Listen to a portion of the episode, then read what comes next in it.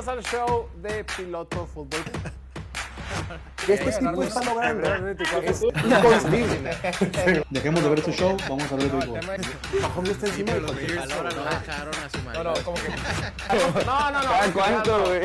Pero. A nada le No sé, enseñaron un quiero poquito de comentar. rechazo. Tú no tienes Como- nada que hacer, nada. Pero lo que sea. La única Pero manera de lo que la gente no ha visto es quitándole la bola. Bienvenidos al show de Piloto Fútbol, transmitiendo completamente en vivo desde la ciudad de Mexicali, Baja California, capital de este bello estado, el punto más al norte de toda Latinoamérica y la ciudad más caliente de todo el perro planeta. Ya es miércoles 15 de noviembre del 2023 y oficialmente arranca la semana 11 de la NFL. Oficialmente ya estamos más allá que para acá en la temporada 2023 de la NFL. Y este fin de semana, esta semana 11, tenemos unos partidazazazazos que veremos entre equipos de playoffs, una, una especie de previas eh, o pre-partidos de playoffs. Por ejemplo, el que tenemos el jueves por la noche, el encuentro de Baltimore contra Cincinnati. No puedo creer que ese partido ya es mañana, no puedo creer que, qué rápido se pasa todo esto. Y el lunes, desde luego, tenemos la revancha del Super Bowl, tema del cual estaremos hablando un poquito más el día de hoy. Han habido muchas noticias, han habido muchos chismes, han habido muchas situaciones en esta NFL y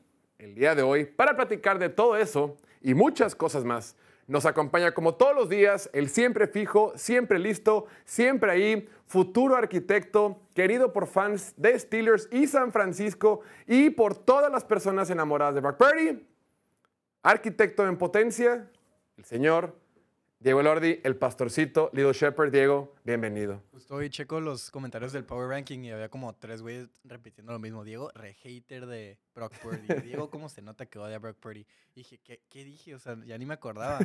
Y, y le, pues me meto, ¿no? Y le adelanto a la parte de Niners y es cuando están las estadísticas de Brock Purdy. Y digo, ah, un comentario así como de hatecillo, pero fueron tres, cuatro palabras y ya por eso tachado de hater y de... Es lo, Oh, que Dios. pasa, es lo que pasa con, con el pelo lindo. Ya tienes una fama bastante arraigada. Parece, parece bar tu escritorio, mi estimado. Parece peda de, de quinceañeros con ver, vasos. Se alcanza. alcanzan a ver. No pasa nada, ¿eh? nomás es, es observación. No, no hay nada, hay pura agua. Eso, hoy es día tranquilo. Hoy también vamos a hablar de draftea. Hoy vamos a hablar de noticias. Hoy vamos a hablar de Bill Belichick, de los Delfines, el partido del Monday Night, el partido del Sunday Night. Les voy a presentar los que son para mí los Power Rankings de quarterbacks en la NFL actualmente, los que son los ocho mejores quarterbacks en esta liga actualmente. Haremos alineación de draftea, veremos cómo va la liga de fantasy de piloto fútbol y pues comencemos.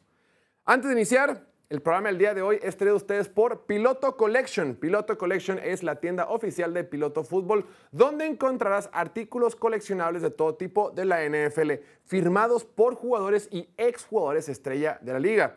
Desde cascos, balones, imágenes, jerseys, cualquier clase de producto firmado, autografiado por estrellas y ex estrellas de esta liga, la pueden encontrar en Piloto, en Piloto League. Eh, lo pueden encontrar en nuestra página piloto, piloto, piloto collection, pilotocollection.com o si no, si tienen alguna duda, si quieren tener un poquito de contacto más íntimo con nosotros, lo pueden tener a través de eh, la cuenta de Instagram piloto.collection, donde estamos publicando contenido prácticamente diario. Y si hay algo que no encuentran, mándenos un mensaje directo y con gusto nos aseguraremos de que ese producto soñado, ese casco soñado firmado por tu jugador favorito, ese jersey, ese balón, esa imagen, ese lo que sea, haremos lo posible por conseguírtelo, encontrártelo para que lo des de regalo o lo utilices para decorar tu man cave, tu sala donde ves partidos. Hablando de sala donde ves partidos, güey. Ayer estaba viendo, no, lo subieron. ¿Dónde lo subieron? Estoy en tantos grupos de NFL que no sé dónde lo subieron. El video de unos vatos que tenían a Buffalo en el Survivor.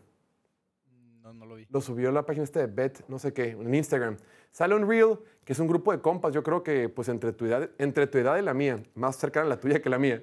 Eh, un grupo de compas y dicen, este vato trae, gringo, no, o sea, trae a, a Buffalo en el Survivor. Y sale cuando patean el gol de campo de Denver, están todos Primero. cagados, el primero. lo fallan y empiezan a festejar. Y la neta me trasladó a cuando estoy haciendo estupideces con mis amigos viendo partidos de americano, que traemos un ticket o que traemos algo en la quiniela o en el fantasy. Todos brincando, ¡eh, eh, eh! Y luego el cagazón, el aguafiestas, y atrás, ¡hey, there's a flag! No, there's two flags!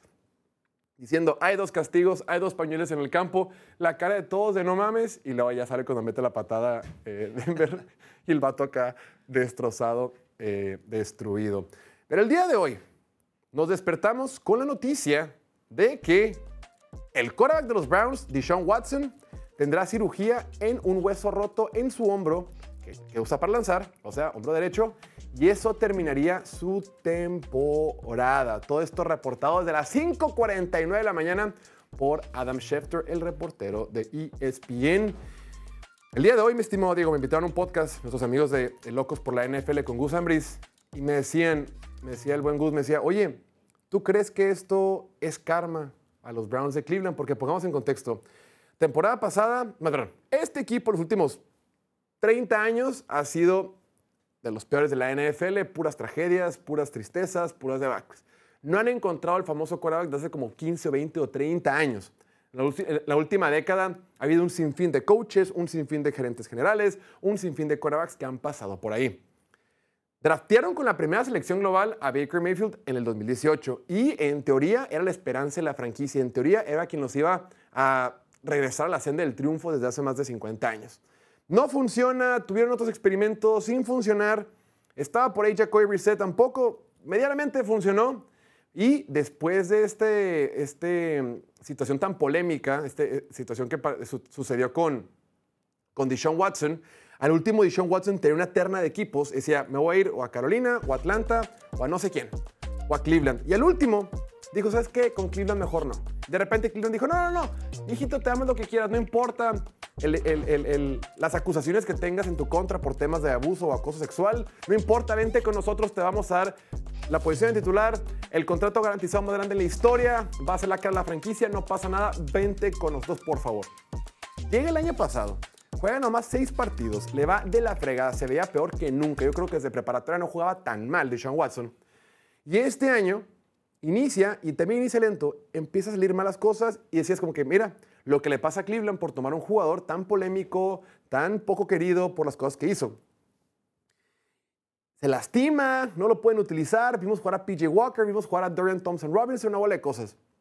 El día, después de las lesiones, el día que por fin Deshaun Watson decide jugar bien, el día que se enfrenta al que era, en mi opinión, el equipo más fuerte de toda la NFL, un duelo divisional de visita, teniendo una segunda mitad espectacular, completando 14 pases en 14 intentos y haciendo el regreso para que su equipo ganara en el último instante del partido. Ese día, cuando los fans de Cleveland dijeron, no manches, por fin tenemos un quarterback franquicia, por fin el Deshaun Watson del 2019 regresó, por fin tenemos a alguien de valor. Ese día, Deshaun Watson se lastima y estará fuera por toda la temporada. Es el colmo, mi estimado Diego. Te pregunto, ¿esto es karma? 100%, güey. Yo siempre he creído en el karma y nadie, o sea, este güey, todo el karma negativo que trajo, que trae con él, ¿no? O sea, porque las cosas que hizo, si bien nunca fue a la cárcel ni nada, puedes hablar de que si fue ilegal, si no fue ilegal, si es 100% culpable o no, pero las cosas que son hechos que hizo, que él dijo, yo hice esto, esto, esto, esto, son cosas que moralmente están 100% mal, güey. Moralmente no te me acerques, no quiero nada que ver contigo, no nunca entendí cómo había jugadores que lo defendían, cómo puedes ser parte de un equipo, cómo puedes ser tu líder, tu coreback, franquicia, cara de la franquicia, que haya lonas de este güey en tu estadio, pósters, güey. gente usando su jersey. ¿Cómo, ¿Cómo motivas a tu equipo? No sé, siempre se me hizo bien raro desde el principio y ahorita pues como que ya se nos estaba olvidando porque pues el equipo estaba ganando y como que ahí iba de menos a más, de, muy menos a, a poquito, poquito, poquito. Y la semana pasada contra los Ravens, la segunda mitad, como dices, fue perfecto. Literalmente 14 a 14 pases, 150 yardas totales. eh, lideró el, la remontada para ganarle a Baltimore en Baltimore. Entonces dices, ok, este equipo de Cleveland con la defensiva que, que tiene, con el talento que tiene en ofensiva, solo le faltaba el coreback y fue un movimiento súper arriesgado. Dieron todo literal, dinero, el, la- el contrato garantizado más grande en la historia de la NFL picks del- en el draft, todo el futuro por Deshaun Watson. Y justo cuando parecía que sí era la pieza que faltaba, que sí te puede hacer un equipo contendiente, les cae esto. Y ni siquiera es karma a él, porque él se la va a pasar a toda madre con el dinero garantizado. Ya no tiene que jugar de aquí hasta la siguiente temporada. Concha, güey. Pero el equipo se los se fregó al equipo. El karma, literal. Mira, actualmente, es que mira, lo- los Browns de Cleveland tienen marca de 6 ganados y 3 perdidos. Vamos a poner en pantalla el calendario restante, ahorita lo habíamos puesto. O sea, el equipo, si los playoffs terminaran el día de hoy, seguiría calificado para, estaría, estaría dentro de la fiesta grande, lo decíamos ayer, estaría jugando contra Jacksonville, un partido de playoff en, en el estadio de los Jaguars. Ve los partidos que les falta, güey. Steelers, duelo divisional duro, pero sin duda ganable. Broncos, un equipo de Denver que viene de menos a más, pero sin duda ganable. Los Rams, quién sabe eh, Matthew Stafford o no, ganable. Jaguars puede ser complicado, pero no viene en su mejor versión. Eh, Chicago, definitivamente ganable. Eh, Houston, un equipo de Houston que, viene- ha venido de menos a más. A lo mejor antes en la temporada hubiera sido más fácil, ahorita es más difícil. Bueno, no pasa nada. Jets, tremendamente ganable. Y los Bengals, duelo adicional, que aunque en papel Bengals es mejor equipo, todos sabemos que a los Bengals se les complica un montón jugar contra estos Browns de Cleveland. Pausa, güey. Agrégale al karma que la pretemporada que tuvo DTR, Dorian Thompson Robinson, a quien nombraron Korak titular para esta semana, fue lo que hizo que, que intercambiaran a Josh Dobbs a los Cardinals. Y ahorita, ¿cómo? O sea, literalmente, ¿quién, quién, quién te gustaría de Korak suplente para este equipo? Nadie más que Josh Dobbs. Claro, 100%. Y ha estado con el equipo en varias ocasiones. Ha jugado para ellos, ha jugado en pretemporada, ha jugado momentos de la temporada regular. Como y- escuadra de práctica. Ajá, o sea, lo, lo cortan y regresa, como que de ahí es, pues, ¿no? Ha estado en el edificio año tras año, o constantemente a lo largo de los años, ¿no? Desde que entró la liga. Ah, y justo cuando te deshaces de él es cuando más lo necesitas. no te pases de lanza. Sí. Y, y el universo también quiere meter a los Steelers sí o sí a los playoffs. O sea, esta división pintaba para que los cuatro tuvieran el mismo récord y que en la semana 18 se deshaga, se haga el desempate ahí de alguna manera y alguien salga como campeón. Pero ahorita, si eliminas a Cleveland de la contienda de la, de la división del norte de la nacional, Steelers puede, puede ganarla, güey. De plano. Sí, pues, o sea, todo está súper parejo. El récord tiene. récord- o sea, puedes decir que tal vez son mejor los Bengals de momento y los Ravens, pero en récord están igual los Steelers que los Ravens y. No. Steelers está igual que Cleveland. Baltimore a- está, arriba, arriba de Cincinnati, perdón. Ah, Baltimore está medio partido arriba de esos dos. Pero pues sí, o sea. Qué cosas, güey. Ahora, Ya, el, No tengo nada más que decir. volviendo, o sea, el, el- el tema de la, conferencia ahorita, la conferencia nacional americana, ellos son número 6. Al día de hoy, Cincinnati es 8 y Buffalo es 10, o sea, están fuera, y Indianapolis 9. Si alguien debe estar, digo, no, no, a ver, nadie está feliz porque alguien esté lastimado, independientemente de lo que haya hecho, no, pues no está padre que la gente se lastime o lo que sea. Pero partiendo de que esto debilita el equipo, si hay equipos felices por el debilitamiento de esos Browns de Cleveland, sin lugar a duda es Cincinnati y Buffalo, porque con todo y que el calendario restante puede ser medianamente fácil o, en teoría es relativamente sencillo para esos Browns de Cleveland, con Dorian Thompson Robinson la última vez que jugó, le interceptaron tres veces contra Baltimore. No está listo para la NFL. Es un novato de quinta ronda. Otro novato que va a iniciar, otra ocasión en la que un novato va a iniciar. Y naturalmente abre un espacio en los playoffs. O sea, ya hay más campito, ya hay más, ya hay más espacio para que ellos puedan iniciar. Y ahorita, frente al partido que tienen contra los Steelers, en casa, aún así, los Browns son favoritos por un punto, de acuerdo con Pridwet. Con todo y esto. Con todo y esto. No sé, güey. Me escribió, Sí. un, escribió un seguidor, me dice de que qué clase de magia negra hacen los Steelers para seguir encontrando maneras. Ahorita Steelers es quinto, de- mira, bacha, la neta, ahorita Steelers es quinto de, la conferencia americana. Se, se estaría enfrentando a Miami. Yo creo que eventualmente se van a acomodar las cosas y quien puede terminar como cuarto va a ser Jacksonville o Houston, quien sea que gane la sur de la americana. Pittsburgh en un partido le puede ganar o a Houston o a Jacksonville. O sea, estás hablando de que Pittsburgh, la neta, la neta, la neta, podría terminar jugando un partido de ronda divisional. Y hace como un mes, No sé, cuando jugaron contra Houston y Houston no, no venía jugando al nivel que traen ahorita, Houston les pasó por encima. Y contra sí. Jacksonville, Jacksonville nomás porque no encontraban maneras de dejar de cagarla. No quedó 40 a 10 porque metieron 10 puntos, pero, pero igual se vio como el equipo superior. Bueno, todos los equipos que juegan contra Steelers se ven como el equipo superior, tienen más yardas siempre. Y es la son. estadística más sorprendente que he visto. Todavía más sorprendente que Mike Tomlin nunca haya tenido un récord perdedor. Así es, con todo y que los equipos numéricamente partido a partido han superado a los Steelers, los Steelers tienen marca de 6 ganados y 3 perdidos y solo están medio partido detrás de los Baltimore Ravens. En fin, lástima por los Browns que históricamente les llueve sobre mojado. Después, a un equipo que le ha llovido sobre mojado esa temporada es sin lugar a dudas a los Patriotas de Nueva Inglaterra y a su head coach Bill Belichick. Hemos escuchado hasta el cansancio de que este podría ser el último de Bill Belichick, que si está en la silla, la silla caliente, que si está en la cuerda floja, que si ya lo quieren despachar. Hemos hablado de que, oye, ¿qué tanta autoridad o qué tanta, eh, sí, qué tanta autoridad moral puede tener Bill Belichick sobre los Patriots después de que le ganó seis Super Bowls en los últimos seis años? 20 años, perdón. Pero salió el chisme en el programa de Pat McAfee cuando invitó a, a Don Orlovsky, ex jugador de la NFL y actual comentarista en ESPN, dice, rumores. Dan Orlovsky de ESPN dijo que escuchó que Bill Belichick será entrenador o gerente, y o gerente general para otro equipo de la NFL el siguiente año. Dice que la ubicación ya fue determinada. Ojo, Dan no es un reportero, pero dice que claramente escuchó eso. A ver, la neta, Dan Orlovsky podrá hacer lo que sea como comentarista, pero no se caracteriza por estar inventando mamadas. No es un tipo de chismes, no es alguien que siempre... Por ejemplo, hay ciertos, ciertos reporteros como Adam Schefter, como, como Ian Rappaport, Tom Pelicero, que Ari Meirov, que se especializan en traer la última noticia, o Diana, Diana Rossini, que son, yo traje la última noticia y yo reporté primero. Hay diferentes estilos de reporteros. Él no se dedica a eso. Él, él más le invitan y es, bueno, es parte de ESPN, ven video con él y como que tiene cierto nivelillo porque, era, porque es ex quarterback de la, de la NFL. Pero sale este rumor y ahorita la pregunta interesante es, pues, ¿dónde podría terminar Bill Belichick? Antes de, que te pregunte, Diego, ¿cuál es el lugar donde más te gustaría ver a Belichick la siguiente temporada? O si crees que este rumor pueda ser cierto o no, quiero repasar rápidamente el récord de Bill Belichick como head coach. Bill Belichick ha sido coach desde los 90 cuando estaba con Cleveland. Desde los 90 ya después se tomó un lapso para ser coordinador defensivo y en el 2000 inició con los Patriotas de Nueva Inglaterra. Históricamente, Bill Belichick tiene una marca de 300 partidos ganados, que fue un récord que alcanzó, bueno, que fue una marca que alcanzó eh, hace un par de semanas. Tiene 300 y 160 perdidos. Todo bien, súper perfecto, su- digo, súper bien en el sentido de que, oye, gana la mayoría de sus partidos. Sin embargo, desde que se fue Tom Brady, tiene marca de 27 ganados y 33 perdidos. Todo esto con, eh, con Cam Newton y Mac Jones como corebacks. Esta temporada tienen el peor récord de la conferencia americana. Son número 16 de 16 en la conferencia americana, con un récord de 2 ganados y 8 perdidos.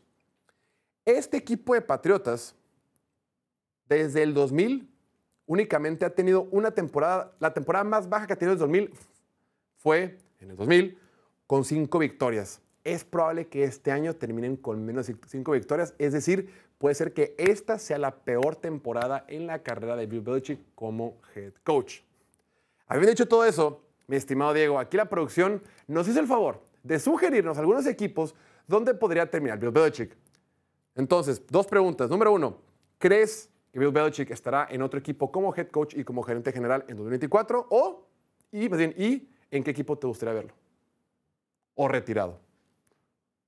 Es que se, se me hace bien difícil verlo un equipo que no sean los Patriotas. Y creo que la dirección que tomarías aquí sería decir, la cagué, la cagué con Mac Jones, la cagué como gerente general. Todo el, el draft como tal eh, del año pasado estuvo para llorar. Creo que nomás salió ahí Marcus Jones, puede ser como que tu único Rescatable. Sí, rescatable. Y no sé, güey, o sea, naturalmente cuando pasas del mejor coreback, mejor jugador de todos los tiempos, a Ah, quien no. sea, a quien sea, pues no se va a ver también el equipo, güey. Agrégale que no era quien sea, era, era Cam Newton ya más para allá que para acá, y luego Mac Jones, que en su temporada de novato se vio muy bien, y inclu- incluso llegaron a los playoffs y fue nombrado al Pro Bowl y, y demás. Luego, Esa foto que subieron hace poquito, perdón que te interrumpa, güey, que sale en el Pro Bowl Mahomes, Herbert y Mac Jones, los tres, los tres quarterbacks de la americana, dices, como que, y, y creo que la, la imagen dice algo como que, aunque no puedas creer, esta imagen no es Photoshop, o sea, tienes que tallarte los ojos y dices, no, sí es verdad, continúa. Güey, ¿Cómo pasó eso? No mames. Pero sí, o sea, eh, Belichick siendo de mente defensiva, pues lo, lo- lo único que tienes que ver aquí es la defensiva, ¿no? Porque la ofensiva, pues se van los coordinadores, se fue Josh McDaniels y luego hiciste el experimento este de, de Matt Patricia, obviamente no funcionó y esta asco, temporada creo que traer a Bill O'Brien fue una buena decisión, pero como que Mac Jones ya, ya no estaba ahí mentalmente. Ya con la temporada que tuvo el año pasado, se desconectó y se convirtió en un jugador completamente diferente. Ya no hay nada rescatable de él. Inmediatamente lo tienen que cortar. Parece que lo van a mandar hasta el tercer cuadro, de hecho. O sea, ya no va a jugar para los Patriotas. Es, es casi un hecho, al menos que pase algo rarísimo, al menos que Bailey Zappi se vea muchísimo peor. Que es probable, ¿eh? que sí, es probable porque son Ajá, pues, es- por algo es suplente de Mac Jones. Pero, pues sí, la defensiva desde que se retiró Tom Brady, el, año que estuvo Cam Newton fue número 7 en puntos, el año después, el año novato que fue, el año novato de Mac Jones fue número 2 en puntos, número 4 en yardas. La temporada pasada, a pesar del desastre que traía en ofensiva, fue número 11 en puntos, número 8 en yardas. Esta temporada es número 20 23 en puntos y 16 en yardas. Entonces la defensiva ya no se ve tan bien. Y eso creo que es parte de que la cagaste como gerente general. No, no tienes talento, güey. Se te, Sí. te- se te subió mucho esta, esta fórmula que aplicaste por 20 años en una era, una época muy diferente, no, donde no Cierta forma de evaluar jugadores, ¿no? estos quarterbacks que son cyborgs, básicamente, que son los, los los Mahomes, los Herbert, los Lawrence, etcétera, etcétera. Pues es muy diferente, güey. El, el juego cambia, tu defensiva no está al nivel de la ofensiva actual que existe en la NFL. Lo que está interesante es a dónde se va a ir. Porque, por ejemplo, de entrada, aquí proponen los Raiders, ¿no? Y sí, los Raiders ahorita están con un gerente general interino y con un head coach interino. Y pues ya sabemos que Bill Belichick, en teoría, más bien, Bill Belichick puede hacer las dos cosas porque las ha hecho durante muchos años. Sin embargo, Mark Davis, el dueño de los, de los Raiders, acaba de, correr al gerente general y al, y head coach y al coordinador ofensivo porque son expatriotas. O sea, el gerente, eh, el dueño de los Raiders la temporada pasada compró el paquete, hey, tráiganme estos, este equipo que son de la, de la forma de los patriotas, estos güeyes que son patriotas, los quiero en mi equipo, quiero, quiero que ellos implementen el estilo patriota en los Raiders. Ya vio que no funcionó, ya lo despachó, difícilmente va a ir por el- el- la fuente matriz de, estos, de, este, de esta fórmula patriota, entonces no creo que sea por ahí. Después, a lo mejor Chargers podría ser una opción. Yo Ahí creo que... toda madre, ¿no? Yo creo que ahí están hasta la madre de que la defensiva no funcione, de que no han encontrado maneras de, de- de contener puntos defensivamente hablando. Pero se me hace poco, poco probable pensar que cuando cambias de un head coach defensivo, morfes o cambies a otro nuevo, nuevo head coach defensivo. Aunque de Brandon Staley al mejor coach defensivo en la historia, pues es... Y sí, es, es un incremento sustancial y, y por ahí sí tendría un poquito de sentido. El pedo es que forzosamente mucha gente dice, oye, Bill, Bill, Bill Belichick como head coach, perfecto. Como coordinador defensivo, perdón, como coordinador defensivo, sublime. Pero como gerente general, pues no es el mejor, no es el que toma las mejores decisiones. Hace dos años gastó más dinero que nunca en su vida y de ahí no salió ningún buen jugador fuera de, de Matt Judon. Contrató a quien se dejara de agencia libre, gastó un dineral, no le funcionó. En el draft, no- normalmente no draftea buenos jugadores. Como que durante mucho- muchos años drafteaba cualquier receptor, cualquiera lo que sea, y únicamente funcionaba en su sistema. Lo ponían en otro sistema y no servía. ¿Por qué? Porque jugaban con Tom Brady o porque él es un muy buen coach. No necesariamente porque haya drafteado buenos jugadores. Nunca ha tenido ese, ese talento. Su fortaleza nunca ha sido evaluar y encontrar talento en el draft. El, el Patriot Way era Tom Brady elevando el nivel de todos. Así es. Y, y buen coacheo, claro, como estratega defensivo, hace un tiempo era el mejor. El tema es que la NFL ha venido evolucionando y parece como que no se ha adaptado y sus estadísticas. Una de dos, o él no se ha adaptado bien, o dos, los jugadores, o, más bien cada vez draftea peor, o cada vez es peor construyendo el equipo, porque él construye el equipo y aparte lo coachea y en ambas ha estado fracasando. Y por último, creo que es el tema más importante, si te lo llevas como head coach, creo que forzosamente también te lo tienes que llevar como gerente general. Porque tú te imaginas, oye, Bill Belichick que ya tiene setenta y tantos años, ya viejito gruñón, piensa en tu abuelo gruñón o en tu tío abuelo gruñón. ¿Tú crees, ya en, las- en sus últimas, le va a hacer caso a alguien más cuando estén en un draft y digamos, con la décima selección global, los Chargers seleccionan a... y que Tom Telesco, el gerente general, oye, queremos ir por este jugador. Bill Belichick, ¿lo apruebas? No, no lo quiero. ¿Tú crees que Tom Telesco, gerente general actual de los Chargers, va a tener cualquier clase de autoridad o va a imponer cualquier clase de respeto sobre este vato? Por supuesto que no, güey. Entonces, y yo creo que hay pocos, pocos gerentes generales en la actualidad para Bill Belichick que él pueda respetar y que, ah, ok, lo que tú me digas, yo me cuadro, va, jalo.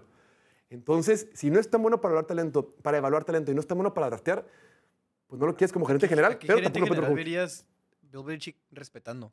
O sea, yo creo que nomás a, a algunos dueños y entre ellos Robert Kraft. Pues a lo mejor otros head coaches como Andy Reid, ¿no? En el aspecto ofensivo, o, o Josh McDaniels, ¿no es cierto? No, No sé, eh, sí, Kyle Shanahan, sea, o sea, yo por eso digo que... Y por eso ni siquiera contesté la pregunta. Yo no lo veo en otro equipo. Creo que si no es en los Patriotas se retira.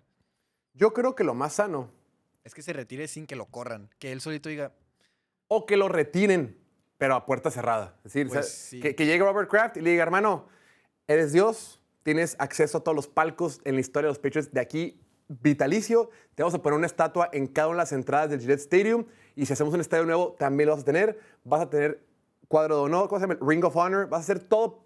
Te vamos a poner un vestidor a tu nombre, un cuarto a tu nombre, una sala de prensa a tu nombre, todo a tu nombre. Pero ¿crees que le importe su legado también? El romper el récord de más victorias en la historia. Pues le faltó un chorro, güey. Ni tanto. o sea, Falta como es- 30, ¿no? Sí, pero pues en, en cinco temporadas lo sacas. Mm, pero pues cuántas temporadas le quedan a él, güey. O No, sea, en si serio, ganas dos por año, no, pero si- con un equipo bueno, no sé, güey. eh, está raro también la narrativa, claro, al verte tan mal después de que se retire Brady, todos van a decir, Brady te hizo a ti.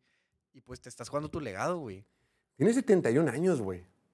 No O sea, ahorita- no ahorita la vida NFL. ¿Eh? Le queda ni, ni vida ya, ¿no? Ajá, o sea, y- o también, bueno, ahorita la- la- la- los gerentes generales han descubierto que pues todos los coaches son, son jóvenes, güey. O sea, eh, eh, Shanahan, Nick Sirianni, Mike McDaniel, Zach Taylor, Sean McVay, todos son jóvenes. Es una nueva camada, es una nueva manera de pensar y una manera de construir equipos con, a través del cocheo. Entonces, difícilmente veo a Bill Belichick con otro equipo. No creo que sería, uy, la nueva contratación del año. Sin embargo, pues también sé que este Dan Orlovsky de ESPN, el reportero, bueno, el analista, pues es gente seria y algo escuchó. No Pero lo puedes bajar como que un rol de coordinador defensivo nomás o algo así. Es, es head coach slash gerente general porque, como dices, va a influir en los procesos. No es como que ¿Te va a ser head coach y cero influencia en las decisiones. Claro, es que está para que sea como el, el Dick LeBeau, ¿te acuerdas? El de los, el de los Steelers, que era, que era El viejillo. el viejillo. Sigue vivo, mamón, ¿Sí? Sigue vivo, No es cierto, güey. sigue vivo. Tiene 86 años ahorita, güey. No. Pero estaba, estaba, estaba de, de coordinador defensivo hace 5 años, o sea, a sus 81, hace 6 años.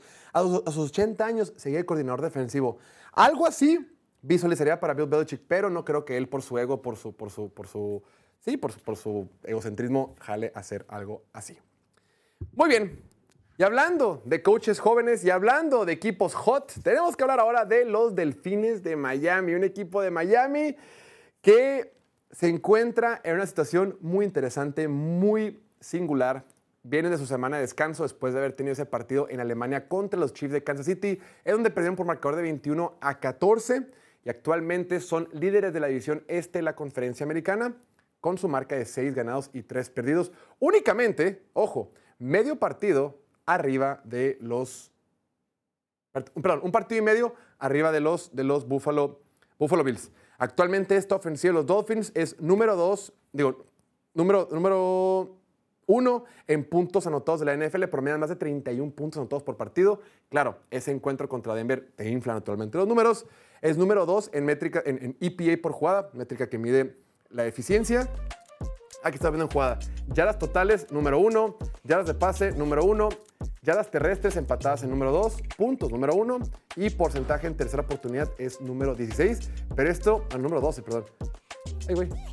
Ah, Este ah, ahora estamos equipo. viendo la defensiva. Ah. La bronca es la defensiva. La defensiva es la 15 que permite más yardas, 13 que permite más yardas de pase, 13 que permite yardas de terrestres, número 26 en puntos permitidos y número 12 en porcentaje de terceras oportunidades. Estaba leyendo un artículo en la mañana que me da mucha atención que decía, mi estimado Diego, este partido no va a cambiar nada para la narrativa de los Dolphins. La actual narrativa de los Dolphins es, pueden hacer cosas padrísimas, pueden explotar el campo, pueden hacer locuras lideradas por Terry Kill, que va a ser jugador ofensivo del año o MVP o algún premio loco, o que puede romper todos los récords, pero lo hacen contra equipos malos o contra defensivas malas. Le han ganado a Chargers, a Patriotas dos veces, a Panthers, a Gigantes y a los Broncos. Estos seis equipos tienen un récord combinado de 15 ganados y 34 perdidos. Son sus seis triunfos. Las tres derrotas que han tenido fue contra Kansas City, Buffalo y las Águilas de Filadelfia, que tienen un récord de 20 ganados y 8 perdidos. Es decir, contra equipos que tienen marca ganadora, contra equipos con marca perdedora van 6-0, contra equipos que tienen 500 o más tienen marca de 0 y 3. Este fin de semana se van a enfrentar a unos Raiders donde son favoritos por 13 puntos de acuerdo con Play Do It. No es que los Raiders tienen marca de 5 ganados y 5 perdidos. Y ahí te va porque la narrativa no va a cambiar, digo. Si Miami le gana a los Raiders, los Raiders van a tener marca de 5 ganados y 6 perdidos. Y, y Miami únicamente le va a ganar a equipos malos. Pero si Miami pierde contra los Raiders, los Raiders se medio colocan para los playoffs y los Raiders tendrán marca de 6 ganados y 5 perdidos. Y se refuerza la teoría de que Miami pierde contra equipos que tienen marca ganadora. Es una estupidez. Sin embargo, Es una realidad y, y creo que este equipo de Miami después, de este- oye, este equipo de Miami defensivamente ha mejorado un montón. Chance al principio habían batallado, un nuevo coordinador defensivo, no se han adaptado bien, pero en las últimas, en las últimas cinco semanas han sido una defensiva top 12. Limitaron a Patrick Mahomes a únicamente a 14 puntos en el partido de Alemania. Digo, no es espectacular, pero sí hemos visto mejoría del lado defensivo del balón. Y en la ofensiva, parece que esta semana el corredor novato Devon Achen va a poder regresar de su lesión. Entonces puede ser que ahorita las cosas empiecen a cambiar para Miami. Contra Raiders, mi estimado Diego. Más bien, ¿qué tan importante crees tú que es el partido que tienen contra Raiders este fin de semana? Pues lo que mencionas, o sea, a nadie nos va a sorprender, nadie va a pensar diferente de este equipo de Miami si le gana por 50 puntos a los Raiders. Entonces es, es el un pedo. partido más, güey. Nomás que esa estadística de, de, pues la infla, ¿no?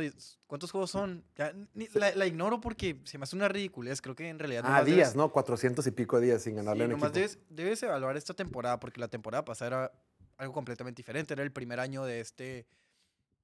Pues sí, de, de Mike McDaniel con los Chiefs. Eh, tenías Con- la con- conmoción de Tua que le Miami. cambió la temporada por completo. Las conmociones de Tua, porque no nomás fue una, o sea... Sí, fue, fue de, de mal a peor. Entonces, Ahora, hay que considerar eso. Y esta temporada creo que sí, obviamente ha perdido contra los equipos buenos, que son Buffalo, Chiefs y Filadelfia, pero creo que se han visto mejor en cada uno de esos encuentros.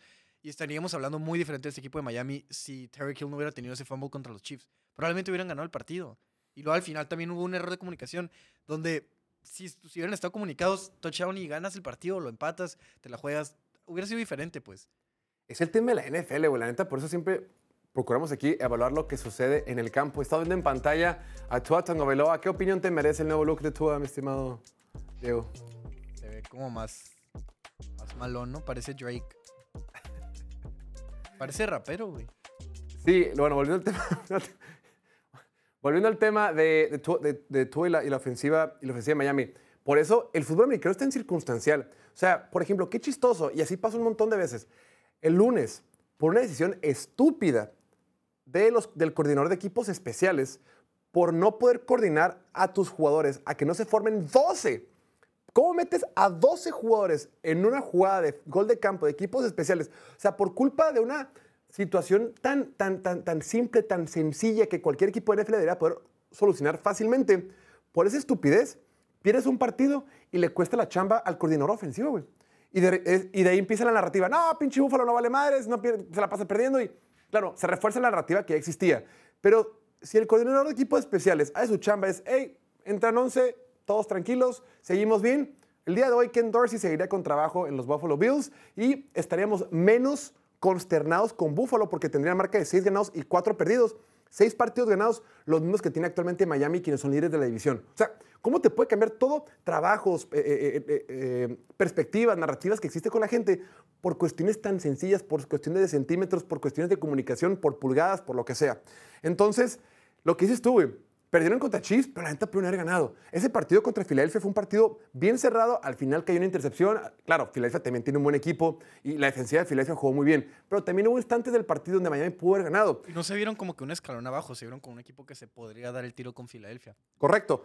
Contra Búfalo sí se vieron mal. Contra Búfalo sí se vieron rebasados, sobre todo del segundo cuarto en adelante. Porque el primer cuarto fue uno y uno, uno y uno touchdowns. Ya después Búfalo sacó la, la- la- la ventaja y terminaron cerrando el partido. Para mí es un partido muy importante para Miami. Más allá de que no va a cambiar la narrativa y no va a cambiar lo que pensemos de ellos, es un tema de, sobrevivir. A Miami le vale más lo que la gente diga. Miami tiene que ganar la división y Miami tiene que meterse a los playoffs. Y ahorita que va un partido y medio por encima de Búfalo, ganando el día del el- fin de semana, pues se pone ya dos partidos por encima de Búfalo, ganando, este- ganando este encuentro. Y tendría siete victorias, seguiría invicto en casa y, y muy cerca de los playoffs. O sea, Miami actualmente es cuarto en la conferencia americana, le interesa subir un- unos escalones, así que es un partido importante y no se puede dar el lujo de perder en un encuentro contra un quarterback novato. Sí, ahorita tienes que acumular victorias para ya asegurar la división, güey. Ves que Búfalo te la está regalando básicamente. Búfalo Exacto. probablemente va a seguir perdiendo partidos por este calendario difícil que tienen. No puedes perder contra los equipos malos. ¿Qué es lo que han hecho, no? A los equipos malos a lo largo de la temporada los han aplastado por completo. No le han batallado con ninguno. A menos que se me olvide alguien. Sí, no, no. ¿No, verdad? No, No, Paliza. a- a- bueno, Chargers, que no es un equipo malo, pues le metieron un montón de puntos en la semana 1. Patriotas, en uno fue una madriza, la otra no, la otra no, la otra fue normal. Panthers fue una madriza, Giants fue una madriza y los Broncos de Denver pues también fue una madriza. Tenemos que hablar de tremenda joyita que que la NFL nos ha regalado para este, esta semana 11 de la temporada regular. Tanto nos hemos quejado de repente que nos ponen partidos espantosos, que nos ponen partidos aburridos, que tenemos a los Raiders, a los Jets, a Carolina en horario estelar. Y este fin de semana, esta semana 11, la NFL dijo, papito, shh, tranquilo, te voy a dar la joya de la corona lunes por la noche, horario estelar, el partido más visto de la semana, bueno, de todas las semanas, semana semana, la revancha del Super Bowl, las Águilas de Filadelfia, actuales campeones de la Conferencia Nacional y el equipo que tiene el mejor récord de toda la NFL con 8 ganados y 1 perdido, viniendo su semana de descanso, visita ¿A quién más? A King Kong, al último jefe del videojuego, a los Chiefs de Kansas City en el Arrowhead Stadium. Unos Chiefs que actualmente tienen el mejor récord de la conferencia americana. Ambos equipos tienen el mejor récord de sus respectivas conferencias. Sin embargo, las últimas cuatro veces que esos equipos se han enfrentado, Kansas City ha ganado todas de forma consecutiva, incluyendo la última que fue en el desierto de Arizona en el Super Bowl 57, cuando Kansas City ganó 38 a 35. En la previa que preparaba Diego el día de ayer mencionaba un partido donde gana Kansas City, donde gana Patrick Mahomes el, el Super Bowl MVP. Sin embargo, muchos siguen argumentando, muchos podrían argumentar que fue Jalen Hurts quien tuvo mejor partido esa tarde en Arizona. Tremendo partidazo. Ambos equipos vienen su semana de descanso. Filadelfia viene en su mejor etapa. Filadelfia, lo hemos venido diciendo, al principio Jalen Hurts batallaba mucho en esos partidos. Iban ganando en septiembre, pero batallaban contra Patriotas, batallaron contra Minnesota, en partidos donde debían de ser superiores.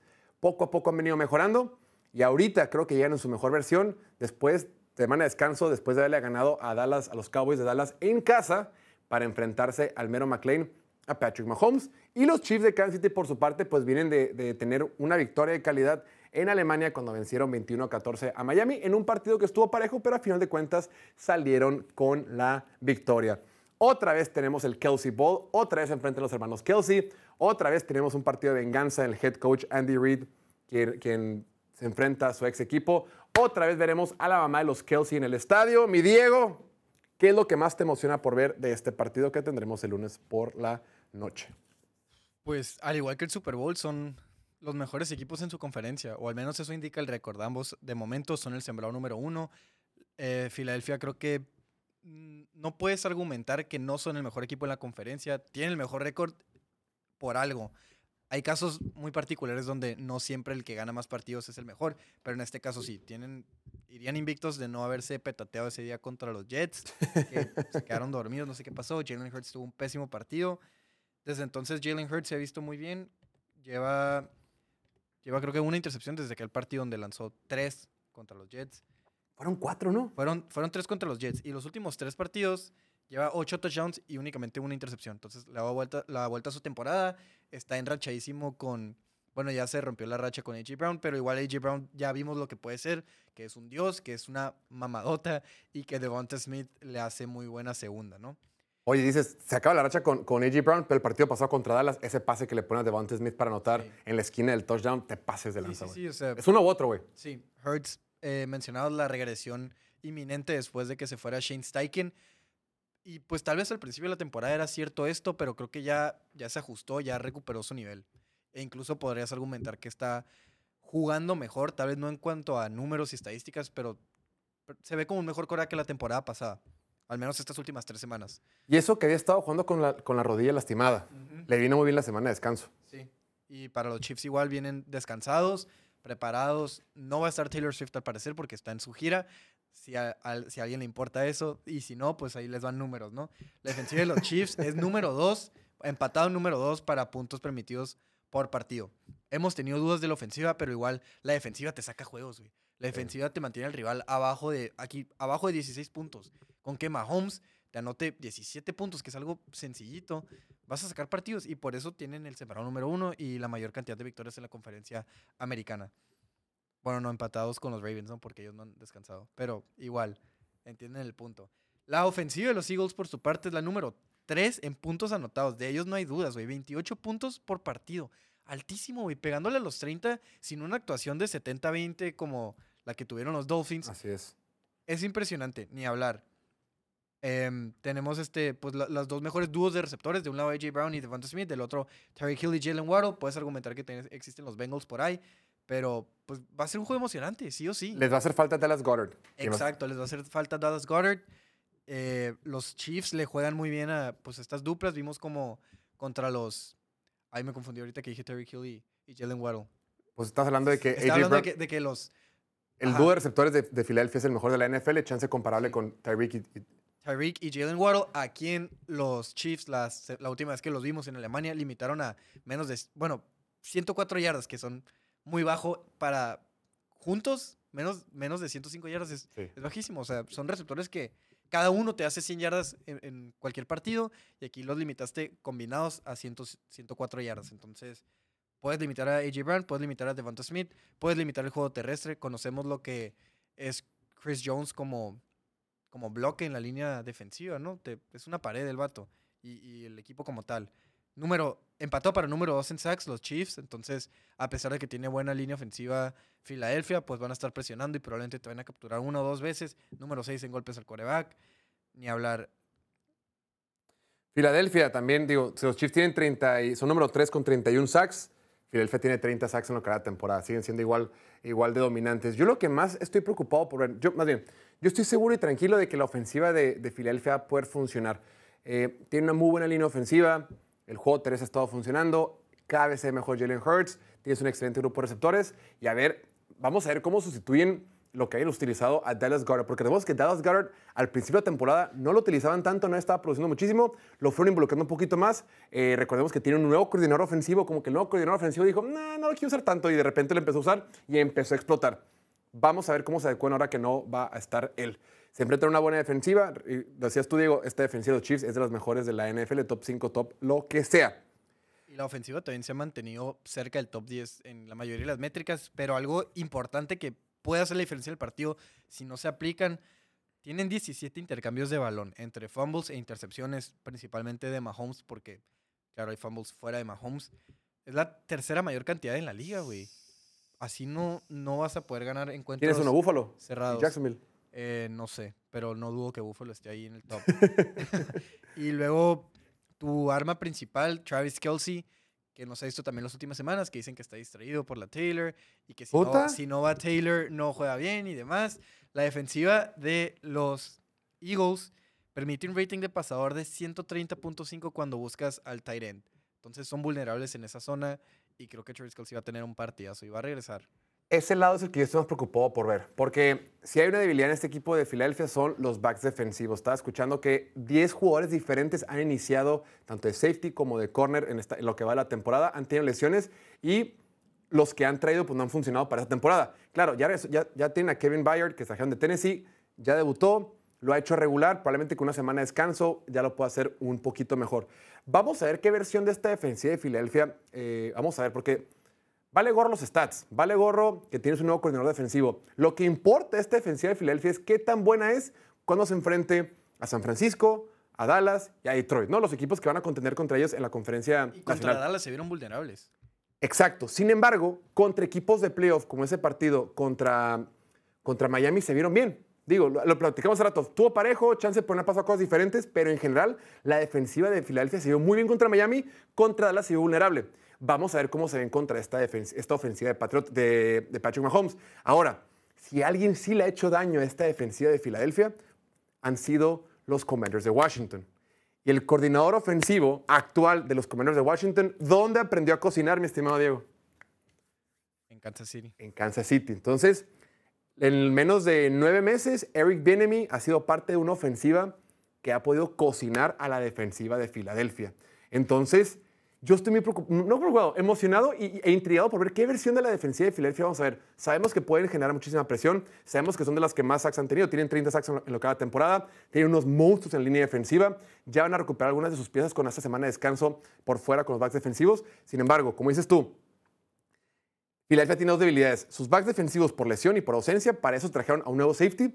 Y los linebackers. Esta defensiva desde el año pasado estaba diseñada a tener linebackers de medio pelo y más o menos aguantar. ¿Y qué jugador o qué posición se mueve mucho en la zona de linebackers? El end, y por eso permiten el rating que ahorita has mencionado. ¿Y quién tiene el mejor end de la NFL en muchos, en muchos años?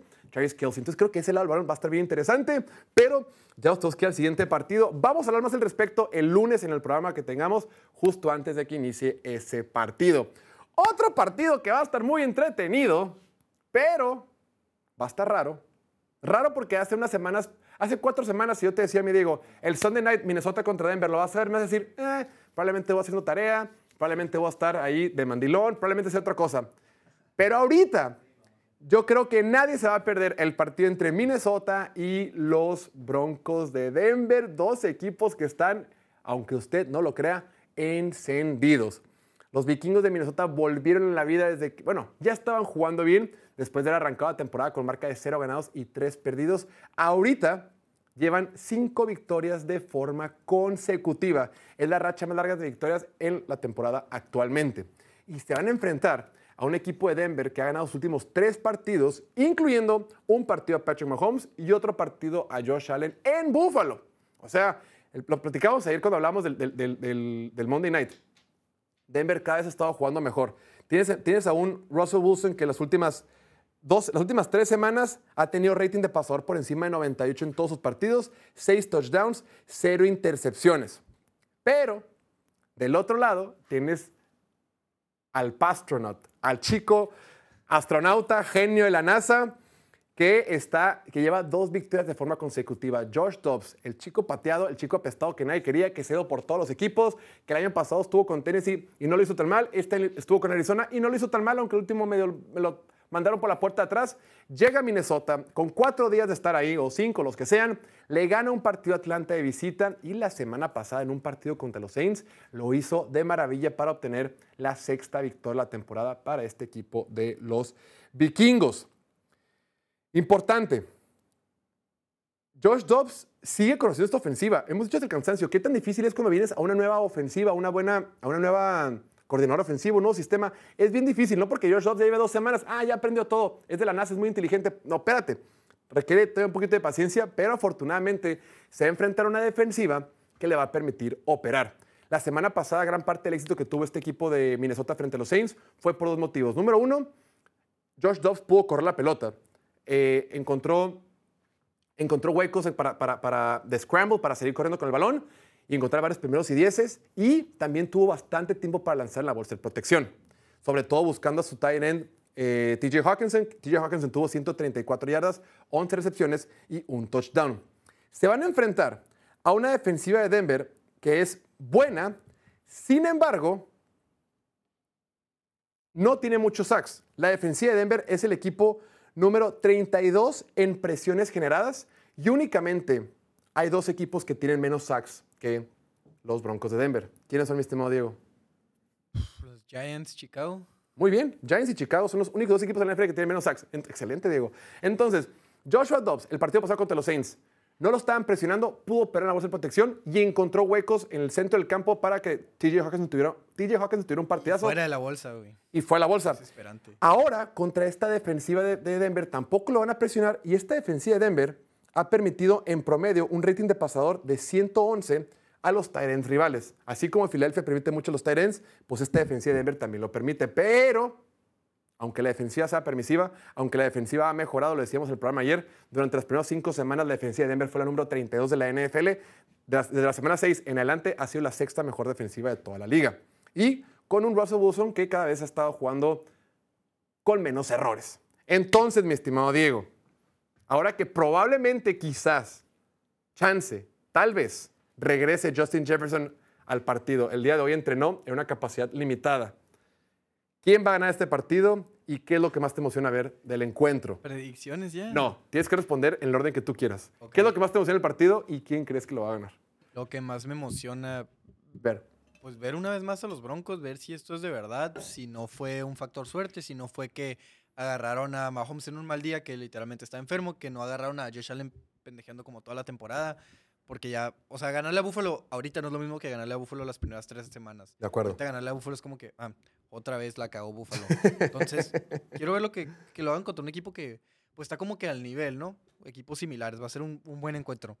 Y Minnesota, pues si Josh Jobs va a seguir manteniendo este nivel, güey, porque es impresionante cómo extiende la jugada, Sí, cómo encuentra gente. Obviamente no es un coreback franquicia, ni mucho menos, pero hablando de corebacks suplentes, de corebacks puentes, de corebacks que te pueden mantener el barco flote, que te pueden meter a los playoffs, y una de esas puedes hasta eliminar a alguien de los playoffs. El equipo Exacto, spoiler, como dicen, no vas a ganar el Super Bowl, pero puedes arruinarle la temporada a otros equipos. Eh, Estoy, estoy interesado. Sí, va a ser un partido que, que voy a ver, que no tenía planeado ver, pero después de cómo se han desarrollado las últimas tres semanas, lo tengo que ver y todos los que están aquí viendo esto tienen que ver el partido. Eh, Russell Wilson contra, contra los Bills fue capturado en cuatro ocasiones, que creo que eso es medianamente preocupante porque el tipo, pues, en realidad no, no lanza la, la bola muy lejos. o sea, son pases cortos, puro check down, puso, puro cortito. Y para que te capturen tantas veces, pues demuestra que eres vulnerable. Sabemos que Minnesota es de los equipos que más mandan carga, que tienen al líder de sacks por ahí, Daniel Hunter, que... No necesariamente es el que, el que más presión genera. Ajá, pero es el que más blitz carga. O sea, sí, sí, claro. blitz manda. O sea, te mandan hombres extra a presionar. Que lleguen o no es otra cosa. Ajá, y por eso Daniel Hunter es líder de sacks, porque se abren oportunidades para que tengas un uno a uno o que haya un hueco, que nadie te bloquee, etcétera. O sea, los sacks llegan eventualmente. Y pues sí, la defensiva de los Broncos por su parte se ha visto bien las últimas tres semanas también. Han permitido un rating de pasador abajo de 60, güey, que es bajísimo. Y no es como que lo hicieron contra Zach Wilson y contra Daniel Do- Jones o de- Tommy DeVito. Fue contra Mahomes y contra Josh Allen. Entonces, Y Jordan Love. y Jordan Love también, que pues Jordan Love No Luego hablamos de Jordan Love. Entonces, sí, mis respetos para esta defensiva de Denver. Eh, pues no hay, no hay mucho que hablar. Nueve robos de balón los últimos dos partidos. Quiero verlo una vez más. Quiero ver que se saquen todo ahí. Mira, fíjate, ahorita time, ahorita hablas de la, las luces, en casa. Sí, que le den la vuelta a la temporada. Ahorita que hablas de las presiones que puede mandar o no eh, Brian Flores, el coordinador defensivo de Minnesota, actualmente Minnesota presiona en el 49 punto algo, el, el más del 49% de las jugadas a los corebacks rivales. O sea, una de cada dos jugadas te mandan carga extra. Independientemente de que no generen presión o no se, o hagan los sacks, pues sí se genera presión, al menos mental para el coreback. El coreback sabe que tiene que soltar la pelota rápidamente. Hay una estadística que creo que es de las que mejor evalúa los quarterbacks actuales, eh, que utiliza Pro Football Focus, que es qué porcentaje de las veces que te presionan, o sea, que se considera una presión, se convierten en sacks. O sea, qué tanta habilidad tienes tú de que te van a presionar y no lo hagas una jugada negativa, que no, no pierdas yardas, ya sea que tires un pase incompleto, que las lances fuera del campo, o que completes un pase o que las sueltes antes. Los quarterbacks que menos, el 35, el 36, el 37, los quarterbacks que fueron evaluados para esta, para esta métrica, que menos porcentaje de, los, de las presiones las convierten en sacks, es, en, or- en orden eh, eh, como van, Patrick Mahomes, Josh Allen y Jared Goff. O sea, los mejores quarterbacks de la NFL, los que saben operar mejor bajo la bolsa de protección, saben de que me van a presionar, suelto la pelota. No, no voy a permitir que una jugada mala se convierta en una jugada peor. Russell Wilson, del 23% de las veces que lo presionan, se genera un sack. Es la, marca, es la sexta marca más alta de toda la NFL. Es altísimo. O sea, es una de cada, cin- una de cada cuatro veces, casi cuatro veces, que te presionan es saco. O sea, como pones a tu equipo en situaciones desfavorables. Es cierto que acude el balón, es cierto que en los últimos tres partidos no ha lanzado intercepciones, pero los sacks acumulados pueden ser igual de, eh, malos para tu equipo que, una intercepción. Ah, y, y lo bien que hace este equipo de Denver, si bien Ross no mueve la bola en cuanto a yardas, saben correr muy bien con Jalen McLaughlin, con Samaji Piran por ahí, con Javante Williams, y una vez estando en la zona, en el red zone, pues tiene muchos touchdowns Russell Wilson. Bueno, comparado a lo que tenía la temporada pasada, pero esta defensiva de Minnesota es número 4 en yardas permitidas a corredores, o sea, 4 bien, no 4 para mal, ¿no? Promedian 3.6 yardas por acarreo. O sea, que la es cuarta mejor. relativamente baja, es la cuarta mejor. Así que, pues es un matchup interesante por ahí también. Va a ser un partido muy divertido, domingo por la noche en el estadio de los Broncos de Denver. Después, ahora pasemos. Vamos a hacer unos Power Rankings diferentes. Así como la semana pasada hicimos unos Powerless Rankings, así como todos los martes, ten- martes tenemos nuestros Power Rankings, el día de hoy haremos nuestros Power Rankings de quarterbacks en la actualidad. ¿Cuáles son para mí los ocho mejores quarterbacks de la NFL? Yo voy a dar mi punto de vista y después Diego me va a decir, Jorge, que ahora yo no lo pude haber dicho mejor, qué excelso análisis de los quarterbacks actuales. Aquí es sin Yolanda, sin llorar, sin que rinches, es mi opinión. Si Define pi- bien los criterios antes de empezar. Porque luego va a haber gente que te dice, oh, este tiene más yardas, este tiene más... Pero Número uno, el criterio es qué quarterback, bueno, qué quarterback está jugando mejor actualmente. Ese es uno. Y dos, qué quarterback eh, ayuda más a su equipo. Y tres, no que, que el, equipo, el equipo le ayuda más a él. Y tres, a quién sí quisiera tener yo en mi equipo actualmente. A mí el criterio que más me gusta es ponlo en los Giants. ¿Qui- ¿Quiénes son los que mejor les irían los Giants? Es válido también, es, es, es, es, válido. Más o menos por ahí. La- las tres cosas que dije combinadas se pueden resumir en eso. Antes de empezar, mencionarles que voy a estar utilizando la, la estadística de EPA por jugada, EPA por jugada. EPA en inglés es Expected Points Added, en español es puntos esperados agregados, que es qué tanto tu jugada down a down beneficia el resultado final del partido. Y aquí te pongo un ejemplo. Por ejemplo, el ejemplo que usa la página es, digamos que las Águilas de Filadelfia empiezan en su propia yarda 25. Ahí los puntos esperados después de, 100 mil, miles, decenas de miles de ejemplos estadísticos de fútbol americano, es por lo general en promedio una ofensiva que arranca la 25 anota 1.06 puntos. Es decir, a veces sí, a veces no, ¿no? Promediado es cada que una ofensiva empieza en la 25 anota 1.06 puntos. Y dice, por ejemplo, si Jalen Hurts lanza un pase de 15 yardas y lo completa con A.J. Brown en la primera jugada, haciéndolo primero y 10 dentro de su propia 40, ahora los puntos esperados es de 1.88. ¿Por qué? Y esta primera oportunidad tienes un nuevo, tienes, tienes, tienes primero y 10 y estás más cerca de anotar. Entonces, de acuerdo con este modelo, tienes una eh, unos puntos esperados de 1.88.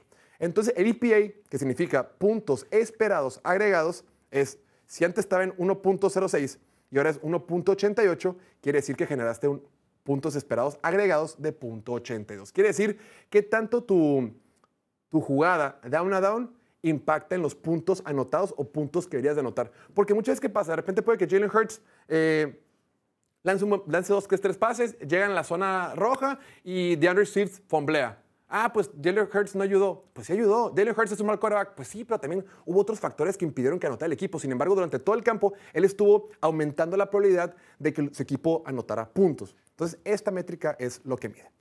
Empecemos. Y hablando de Jalen Hurts, para mí el octavo mejor quarterback de la NFL en la actualidad es el quarterback número uno de las Águilas de Filadelfia. Jalen Hurts, lo comentábamos hace rato, eh, empezó lento en la temporada, eh, con todo y que el equipo empezó ganando contra los Patriotas, tuvo ese partido de triunfo contra, contra Minnesota, contra Tampa Bay ganó un jueves por la noche, donde fue, creo que fue de sus de mejorcitos partidos al inicio, y después fue ambivalente. En la segunda mitad de este inicio de temporada, creo que ha venido mejorando, ha venido de menos a más, ¿no? En los últimos dos partidos ha tenido seis touchdowns con un rating de pasador por encima de 130, 526 yardas por aire. Ese partido que tuvo contra Washington, que fue espectacular, lanzando para cuatro pases de touchdown. Las, hace dos semanas contra Dallas fue parte importante de cómo el equipo sacó el resultado. Y actualmente esta ofensiva de Filadelfia es la número 3 en puntos anotados por partido. La ofensiva está cada vez mejor y en estas últimas semanas, lo he venido diciendo, Josh, este, Jalen Hurts se ve cada vez como el, el Jalen Hurts de la temporada pasada. El pase que lanzó a Devontae Smith en el partido contra los Cowboys, que fue como la segunda mitad, exactamente cuándo, ese pase, esa precisión contra el mejor corner de los Cowboys, ese Darren Bland, Darren Bland que todo el mundo ya lo quiere poner como All Pro, como un super corner, que ya tiene tres pick sixes y mucha gente está emocionada con él. El tipo en cobertura, hombre a hombre, había un solo espacio en todo el terreno de juego donde Jalen Hurts pudiera poner ese pase. No es más, si Jalen Hurts se acerca corriendo con la bola en la mano y se la pone ahí a Devontae Smith, no hubiera sido más preciso que el pase que le puso él. Entonces, Jalen Hurts lo hemos visto como pasador, tiene una, una, una precisión impresionante, sobre todo la, la pelota profunda lo ha hecho, lo hace, lo maravilla, la forma en la que él ha dado junto con AJ Brown ha sido esta, esta nueva dupla donde pueden elevar el, lo pueden llevar al siguiente nivel, me ha gustado bastante. Eh, también el, el hecho de que él pueda convertir tantas jugadas en primera oportunidad con sus piernas, el touch push, también es valor para él. No es de que, ah, eso no vale porque, no, también, te hace, también es parte de tu arsenal como, como, como quarterback y también, también es válido. Para mí, Jalen Hurts es de los mejores quarterbacks en la actualidad, aunque también se le critica de que en ocasiones no es tan constante con sus pases, ¿no? Y también se ha beneficiado bastante con su línea ofensiva. Aún así, Con los receptores. y con los receptores, de luego. Aún así, pues el tipo no deja de ganar, ¿no? Creo que el récord que tiene en los últimos 25 partidos es como de 22 ganados y 3 perdidos, una, una cosa así. Y esto no va a ayudar la narrativa de que eres vaquero. Después, número 7. El día de hoy, en mi opinión, quien es el séptimo mejor quarterback de toda la NFL es el novato que juega en los Tejanos de Houston, CJ Stroud. Actualmente, esta ofensiva de Houston es la número 10 de toda la NFL en puntos anotados por partidos. Y lo, hemos, lo he venido diciendo un montón de veces. Con línea ofensiva cuestionable, con bajas en la línea ofensiva, con receptores que anteriormente no figuraban en la liga, anteriormente no eran estrellas en la liga el tipo está convirtiendo a jugadores promedio en jugadores por encima de lo normal. Con todo, y que es el tercer quarterback que más pases le han soltado, es el quarterback que más es quarterback número uno en la NFL en yardas por partido. El tipo está produciendo. Lo más importante, por ejemplo, eh, más allá de que los lanzamientos que ha hecho pues no son de quarterback novato, no es un quarterback pasecito, un, quarterback, eh, un pasecito corto por aquí, un pase corto por allá. Neles, me planto en la bolsa de protección. Mi equipo requiere que hagamos jugadas importantes. Me planto y lanzo profundo, ¿no? Sin miedo. La semana pasada fue el tercer quarterback eh, con profundidad de promedio de intento de pase más larga de la NFL, ¿no? La semana 10. Y, eh, y también en los momentos importantes, cuando el equipo requería más de él, en ese partido de visita contra Joe Burrow, contra los más grandes de la conferencia los más grandes de la NFL, tuvo esa última serie ofensiva para poner en posición a su equipo de que ganara con una patada, un gol de campo. Entonces, TJ Stroud ahorita merece todo el respeto y admiración. Después, número 6, tenemos que poner al 10 de Los Ángeles, que juega con el equipo de los Chargers. Justin Herbert, algunos números rápidamente, antes de poner su video, ahorita les digo para que pongan el video. Eh, número 5 en pases de touchdown, la ofensiva es número 7 en puntos anotados por partido, 4 en puntos anotados por partido en los últimos, en los últimos tres encuentros, número 8 en yardas por partido por aire de, Justin Herbert. O sea, Justin Herbert tiene la defensiva número 23 en puntos, anotados, pu- puntos permitidos por partido. O sea, hace todo bien, la ofensiva funciona bien. Es cierto que las últimas, antes del partido contra Detroit, tuvo dos o tres semanas donde no estaba en su mejor versión, pero lo vimos al principio de esos partidos contra Miami.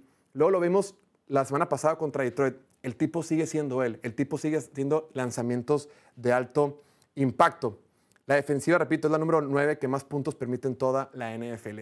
Y el partido pasado, donde se fue en la última, en la, segunda mitad de de del encuentro frente a Detroit, las últimas cinco posesiones, tuvo cinco, pases, cinco touchdowns los Chargers, en gran parte fueron por él. Un pase mejor que el otro. Vamos a poner aquí en pantalla un pase donde dices, no te pases de lanza. Fue en la segunda mitad, tercer cuarto. Este pase que lanza Quentin Johnson. Ve nada más cómo está la bolsa de protección. Sale corriendo a máxima velocidad. Te está correteando Aiden Hutchinson. Máxima velocidad. Y tienes un pase cruzado de 25 yardas a un receptor malísimo que no atrapa nada. Ese, ese video desde la, desde la- de la cámara de atrás, desde la cabecera, es impresionante. No hay, no hay, si lo pongo en el 6, no hay 6 corebacks o 7 corebacks que puedan hacer ese lanzamiento.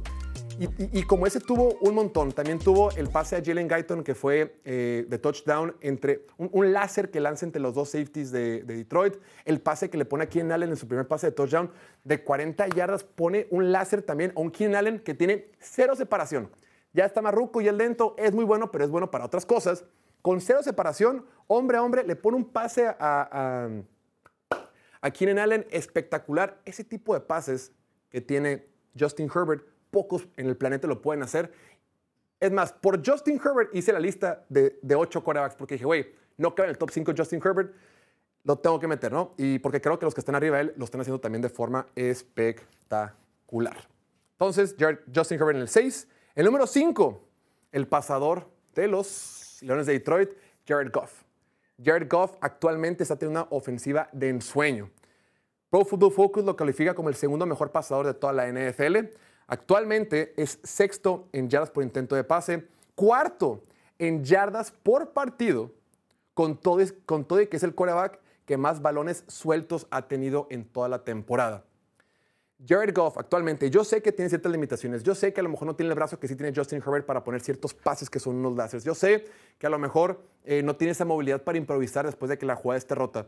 Pero Jared Goff, plantado en la bolsa de protección, tiene un entendimiento del sistema y se ha adecuado también con Ben Johnson, el, coordinador ofensivo de los Lions, y con todo ese staff de cocheo, porque también eh, siempre como que queremos decir, no, solo hay un genio que es encargado de, la ofensiva. No, es todo un staff, es todo. Pero ha hecho tan buena mancuerna con- con sus coaches.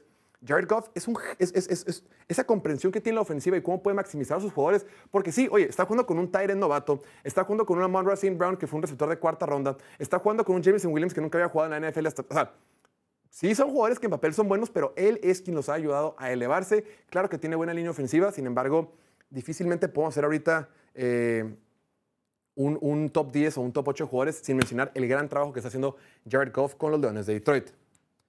Número 4.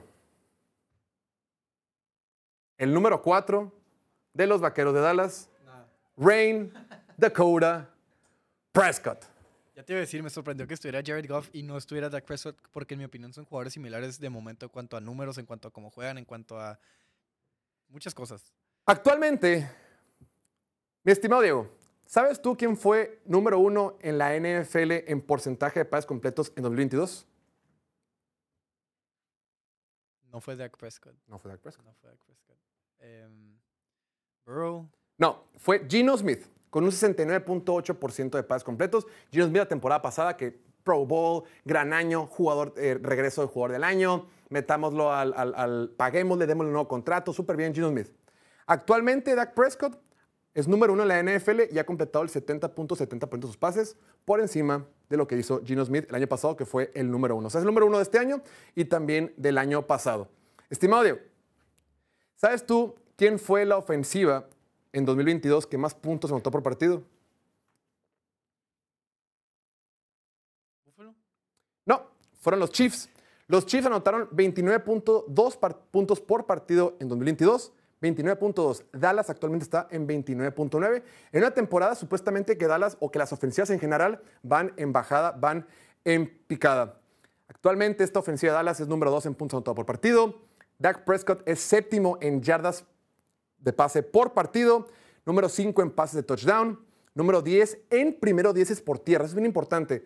El hecho de que esa temporada haya complementado el juego, por el juego con sus piernas a esta ofensiva, creo que es de los principales factores para decir que Dak Prescott está teniendo el mejor fútbol americano de su carrera. O sea, esa relación que está teniendo actualmente con CeeDee Lamb, muy similar a lo que tiene Tua con Tyreek Hill, muy similar a lo que tiene Jalen Hurts con AJ Brown, muy similar a lo que tiene Kirk Cousins con Justin Jefferson. O sea, queremos poner a, a a AJ Brown, jugador ofensivo del año. No manches, eh, AJ Brown está haciendo locuras estadísticamente. CeeDee Lamb únicamente lleva 30 yardas menos que AJ Brown. Entonces, en realidad, con una recepción menos, pero con, perdón, con una recepción más. Pero en términos prácticos, está teniendo la misma temporada que AJ Brown y no se habla de CeeDee Lamb de la misma forma que se hablamos de AJ, Brown y gran parte de este desarrollo, sin lugar a dudas, se debe también a Dak Prescott. En estadísticas que miden la eficiencia desde la semana 6, creo que aquí hay un parteaguas importantes, importante. En las primeras cinco semanas a Dak Prescott no lo utilizaban, juego conservador, pase corto, ganaban por su defensiva, le metían madrides a, a Giants, madrides a Jets, madrides a Patriots. Luego San Francisco le pone una madriz a los Cowboys y desde entonces las cosas cambian en la ofensiva. Desde la semana 6, ¿sabes tú, mi estimado Diego, quién es número uno en EPA por jugada? O sea, puntos esperados, puntos esperados agregados por jugada en la NFL. Ahí sí me atrevo a decir que Dak. Dak Prescott. No solamente Dak Prescott es número uno en porcentaje de pases completos, también es Dak Prescott desde la semana 6 a la fecha, es número uno en porcentaje de pases completos por encima de lo esperado. Quiere decir, estos modelos estadísticos miden, tú deberías estar completando X cantidad de pases, pues Dak Prescott completa mayor, eh, eh, ma- mayor cantidad de pases que lo que se debe esperar en un modelo normal.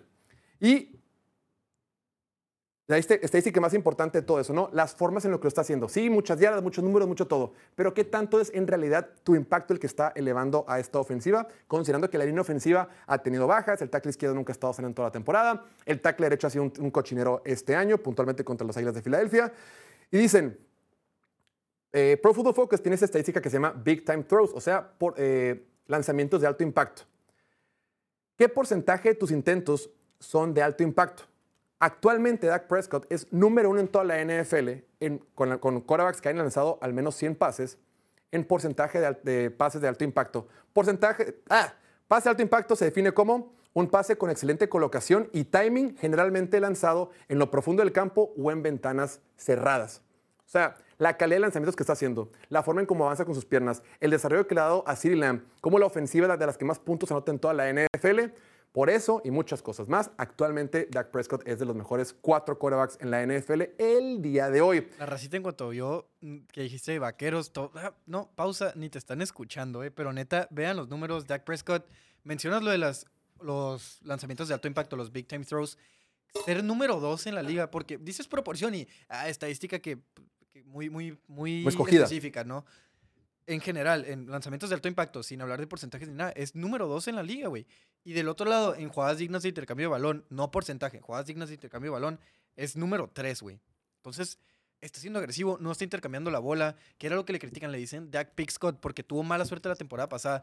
Muchas de esas intercepciones que tuvo la temporada pasada fueron botes de balón bien raros y, formas en las que perdían bien raras y se le queda la mala fama de que no le gana a San Francisco, pero en realidad son juegos cerrados, juegos que puede ganar, juegos que está una jugada de que gane y que la narrativa sea completamente diferente. No se dejen cegar. Si hablamos de talento, obviamente hay jugadores más talentosos como Justin Herbert, como Trevor Lawrence, pero ni Herbert ni Lawrence están jugando mejor esta temporada. Entonces, correcto. Y, contra San Francisco se le complica mucho a él. A ver, todos tienen su, su, su, su kriptonita. Joe Burrow batalla muchísimo contra, contra Ravens y contra Browns. O sea, no pasa nada que se complique contra ciertos equipos. Y el comentario, por ejemplo, dice, no, es un pecho frío porque pisó la línea blanca en el partido contra Philadelphia y perdieron por su culpa. Híjole, si tú piensas que ese partido Dallas lo pierde por esa pisada en la línea blanca y porque Dak Prescott es un pecho frío, no estamos viendo el NFL, güey. Estamos viendo cosas diferentes. Ojo, que en playoffs sucedan X cosas, que en playoffs la vaya a cagar o no, lo que sea. Pero actualmente creo que únicamente hay tres quarterbacks que están jugando mejor que Dak Prescott en la NFL. Vamos más rapidito. Si, si- si en número se trata, Sam Howell es número uno. Sam Howell es número uno en, en pases de alto impacto, pero también es número cuatro en jugadas dignas de intercambio de balón. Entonces no es lo mismo ser agresivo, ser un James Winston, güey, que te 30 touchdowns, 30 intercepciones. No, güey. hay valor en diferentes cosas. Después, el número 3, tenemos que poner a Lamar Jackson. Es difícil ponerlo porque viene literalmente su peor partido. La semana pasada frente a los Browns de Cleveland lo hizo mal. No, más allá del pick six que tuvo, que sí, sí la regó, ni modo. Tuvo varios pases que debió haber completado que no terminó, que no, que no completó. Lo que ha hecho por tiene una ofensiva por fin terrestre funcional y eso como que le quita cierto, eh, cierto protagonismo a su ofensiva. Pero como lo que ha hecho como pasador es impresionante. Actualmente, ven nada más te pase, mi estimado Diego, para que te un. Segunda y 29, con menos dos minutos por jugar. La defensiva de Cleveland está toda echada para atrás. Y agarra a Lamar Jackson, compra tiempo con sus piernas, un pase de 55 yardas, dinero. ¿Cuántos quarterbacks pueden hacer ese pase, güey? Puedes hacer un highlight reel de todos los pases que no completó contra los Steelers, que eran pases preciosos, perfectos, improbables, que 3, 4 quarterbacks te los hacen nomás. Esa jugada me la cortaron un poquito mal, pero en realidad pasa más tiempo en la bolsa de protección y como que va a correr y dice, ni madre, me voy a quedar en segundo y 29, no va a correr ni madre. Yo no soy un quarterback, principalmente corredor. Me aguanto, veo cómo se desarrollan las rutas, compro tiempo con mis piernas y corriendo en movimiento, lanzo un pase de 55 yardas, cabrón. No es normal. O sea, entendamos que este tipo de pases no son normales. Los hace Mahomes, a veces los hace Allen, los hace Herbert y los hace Lamar Jackson. Se acabó. De repente otro Korak por ahí tiene eh, lanzamientos impresionantes, eh, que vamos a hablar de los Koraks que están un poquito más arriba. Sin embargo, esa vieja narrativa de que solamente es un corredor, híjole, creo que te quedas muy corto en el análisis y te quedas con una opinión vieja aferrado en él. Yo ya pienso que como es negro, como es corredor, como es atleta, ya no puede ser buen pasador, olvídate. Y como pasador se ha desarrollado un montón y puedo hacer muchas más jugadas de cómo ha se ha desarrollado como, como, como pasador. Las últimas cinco semanas, Lamar Jackson es número uno en porcentaje de pases completo por encima del esperado y número, perdón, número cinco. Y número cinco en EPA por jugada. Después, número dos, tenemos a Joe Burrow. Yo sé que arrancó muy lento, yo sé que al principio se veía espantoso, yo sé que ese partido contra Baltimore al inicio, ese partido contra, contra Cleveland, eh, contra Tennessee se vio muy, muy mal. Pero actualmente Joe Burrow está jugando mejor que nunca. La forma en la que está sus piernas para ganar primeras oportunidades, ni en colegial lo hacía tanto, ¿no? Esta proporción de que es, fuck it, mi línea está colapsando, vamos por una primera oportunidad lo está haciendo de, maravilla y creo que está aportando muchísimo a equipo. Actualmente la defensiva no está jugando también, pero, pero Joe Burrow, desde que tiene esta racha ganadora de cuatro partidos ganados, digo, perdió contra Houston, pero cuatro partidos ganados, la ofensiva es número 7 en puntos anotados por partido y él es número 3 en EPA por jugada y número 3 en porcentaje de pases completos por encima de lo esperado. O sea, las últimas 3, 4 o 5 semanas lo ha hecho de maravilla. Y la magia no se va. Lo, lo platicamos en el partido, en el show del, del lunes. Ese pase que le pone a Jamar Chase en el partido contra Houston, corriendo hacia la izquierda y lanzando un láser de 40 yardas. Ese tipo de pases no, no son normales. Y si lo puedes lanzar una vez, es porque sigues jugando a un alto nivel. No es como que, ah, lo lanzó una vez, pero fue suerte. A ver, este vato lo hace cada partido, cada dos partidos, ciertos lanzamientos que sí te elevan a otro, a otro nivel. No puedes hablar de quarterbacks cuando tienes ciertas habilidades o ciertos pases que neta muy poquitos jugadores en la NFL lo pueden, lo pueden colocar. ¿no? Y por ejemplo, eh, vi un comentario cuando estaba buscando el video de Justin Herbert, digo, nada que ver, me acordé. Dice, ¿cómo es posible que Justin Herbert hace todo, literalmente cuatro pases de touchdown, uno más impresionante que el otro, y pierde? Mientras que Kenny Pickett no hace ni madre y ganan, güey. A eso voy con que no puedes evaluar un quarterback si es bueno o malo porque pierden. Claro que sí hay ciertas instancias de un partido que tienen más valor que otro, ¿no? Oye, ¿qué habilidad tiene tu quarterback para que en el cuarto cuarto, cuando lo necesitan, pueda salir adelante? Es- Eso, ese tipo de narrativas sí son importantes, pero decir que ganan o pierden son porque el quarterback es bueno o malo, pues te quedas muy, muy corto en el análisis. Y número uno, no hay mucho que decirle, Patricio Mahomes. Con todo y que Patrick Mahomes estadísticamente no está teniendo la mejor temporada de su carrera, actualmente es el favorito en Play Do It y en todas las casas de apuesta para ganar el MVP. Hoy por hoy es número 5 en pases de touchdown. Estaría padre que tuviera mejores receptores, pero ahorita, con toda la, la temporada que, que ha tenido, es top 2 en, en yardas por, por tierra como quarterback, solo detrás de Jalen Hurts. Pero de, Jalen Hurts y de, no, perdón, de Lamar Jackson. Lamar Jackson, Patrick Mahomes y Josh Dobbs son los tres cor- eh, que más tienen yardas en scrambles. Cinco, quinto en pases de touchdown y no hay otro quarterback que yo preferiría tener el día de hoy que Patrick Mahomes. Sí, creo que lo que nunca va a cambiar o va a ser muy difícil que cambie es Mahomes y Brew 1 y 2. Eso creo que está decidido, creo que eso no está a debate, muchos van a estar de acuerdo, si no es que todos, pero en el resto, creo que te dio frío, te dio miedo meter a Josh Allen porque es difícil justificarlo, porque el equipo le ha fallado, porque el equipo ha dejado de ver y porque ha tenido mala suerte. Ha tenido mala suerte con los intercambios de balón, con fumbles de otros jugadores, con pases que se les caen, con intercepciones estúpidas que te cuestan el partido, pero a pesar de eso sigue teniendo la el mismo porcentaje de jugadas dignas de intercambio de balón que CJ Stroud. Y CJ Stroud es de los güey. que menos intercepciones tiene en la liga. Es una cuestión de suerte, lo he dicho mil veces. Esta estadística me encanta porque esta estadística te demuestra la realidad. Es pa- para no tener que ver cada jugada de cada intercambio de balón de, de Josh Allen y decir, este fue su culpa, este no fue su culpa.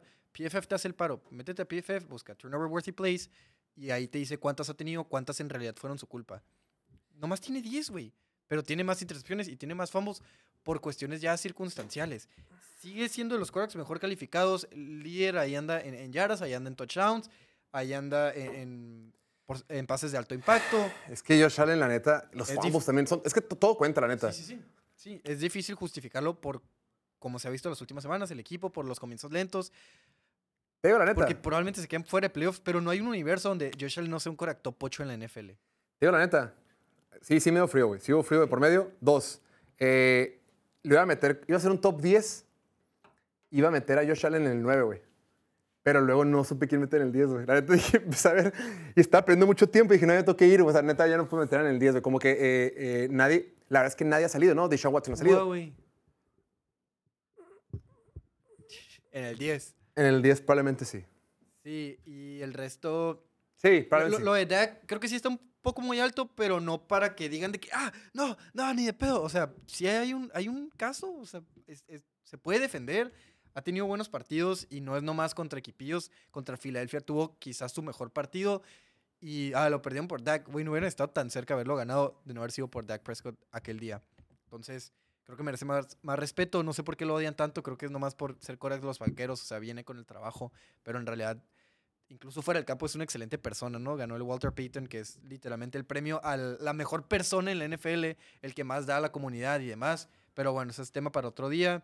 Em, Stroud, no sé si lo pondré por encima de Jalen Hurts todavía. Creo que me gustaría para número 8 porque, pues, calmémonos un poco. O sea, yo creo en él. Yo también me quiero, me quiero aventar como Gordon Tobogán, pero... Es que Pero son dos juegos muy emocionantes nomás. ¿Has estado jugando bien toda la temporada? Sí, pero juegos que digas no te pases de lanza son, son Dos. dos. Y es coincidencia que fueron los últimos dos. Entonces, obviamente, el hype está más arriba que nunca y todos lo quieren poner hasta en el top 5. Pero hay que calmarnos un poco, hay que ver un poco más. No dudo que llegue a estar en ese nivel, pero poco a poco. Y Herbert sí lo pondría por encima de Jared Goff e incluso Dak Prescott por cuestiones de talento, por cuestiones de cómo te eleva el equipo, güey. Los Digo la Chargers, neta. los Chargers, neta, pierden por una posesión, güey. Y esas madres, lo hemos dicho mil veces, son circunstanciales, son, son volados, son botes de balón, son falla, eh, patadas que fallen, pases que se le caigan. Eh, también el cocheo, no te pases de lanza el cocheo que tiene Herbert. Es probablemente el Cora que menos se beneficia del cocheo. De acuerdo. Sobre todo defensivo, porque ofensivamente creo que Kellen Moore Ofensivamente saca la chamba como sea, güey. O sea, incluso antes de Kellen Moore, Herbert lideraba ofensivas que te metían 30 puntos o más y Mira, no tenía pero mira, todas- vamos, a vamos a favorable. Mira, eh, antes de ese triunfo contra Detroit, que jugó, perdón, derrota contra Detroit, que jugó muy bien, contra Jets, pues no hizo nada, la neta, porque solo corrió el balón. No lo puedes evaluar. Contra Chicago hizo muy poco, no lo puedes evaluar. Contra los Chiefs no jugó bien, güey. Yo- yo- eh, Justin Herbert no jugó bien contra los Chiefs. Y luego después, antes de eso, contra Dallas no jugó tan bien. Y contra Tennessee no jugó bien, güey. Entonces, sí, yo también creo que en temas de talento lo ha hecho muy bien. Creo que ha tenido tres partidos excelentes. Miami, Minnesota, Minnesota, Raiders más o menos y Detroit, güey. Como creo que le falta más muestras, más partidos. Más consistencia. Más consistencia en un alto nivel. Por eso no lo consideré. Pero creo que en, Pero- cuest- en talento, para mí es top 2, güey. O top 3. Sí, o sea, ahorita me- mencionó Stroud que nomás son dos partidos, pero es diferente Herbert porque Herbert te lo ha demostrado desde que llegó a la, lin- a la Eso es cierto. O sea, desde el primer año lanzó para más de 4.000 yardas. Tiene el récord de pases de touchdown para novato, que Stroud probablemente lo puede romper, ¿no? Pero sí, o sea, Herbert, es verdad, tiene tres muy buenos juegos esta temporada y neta que muy, muy, muy buenos juegos. 323 yardas y 4 touchdowns contra los Lions. Em, contra los Vikings, 405 yardas, 3 touchdowns. Y se pasó lanza. Y semana 1 contra Dolphins te anotó 18 mil puntos y perdió el partido porque la defensiva no Sí. ajusta. Pero ajá, esta temporada no ha sido tan consistente y, y- pero el partido contra Detroit, boleta, vuelven a ver ese partido contra Detroit, esos, ese pase de Keenan Allen, el pase que tuvo a, a Guyton, touchdown también, y ese último, véanlo con más calma, corriendo a máxima velocidad, con Aiden Hutchinson encima, que es un atleta, tirar cruzado, 25, es, o sea, no mames, o sea, no, también, no- también tenemos que considerar que está en un nuevo sistema con Kellen Moore, que perdió a Mike Williams, que en realidad su único receptor, pues sí, su único receptor es Keenan Allen, que tiene treinta y tantos años. Sí, güey. Su- el novato de primera ronda, Quentin Johnson, neta, no, no existe, güey. Anotó la semana pasada. pero Qué no bueno, pero fuera de eso no ha hecho nada toda la temporada y ahí estás armando un grupillo entre, entre Josh Palmer, entre Jalen Guyton, entre Gerald Everett, Titan que ha andado lesionado también, entonces como que está, está difícil. En fin, ahí lo tienen, dejen en los comentarios lo que opinen, Dice, piloto, estás todo idiota, neta, que no seas un carajo, o... Llegaron muchos de esos. Sí. Ese es el pan de cada día. De esta forma, nosotros nos retiramos y les agradecemos como siempre. El día de mañana es jueves, jueves de Pix, Pix con línea. Mañana viene Martín, mañana viene el buen Bildo y daremos aquí nuestros pronósticos de la semana 11 de la NFL. El buen pastorcito, gracias como siempre, ya nos extendimos. Agradecer a toda la producción, Noel, Viri y Alan por acompañarnos el día de hoy. Mi nombre es Jorge Torres y a ustedes los veo en 23 horas en el show de mañana. Que tengan excelente miércoles. ¡Vámonos!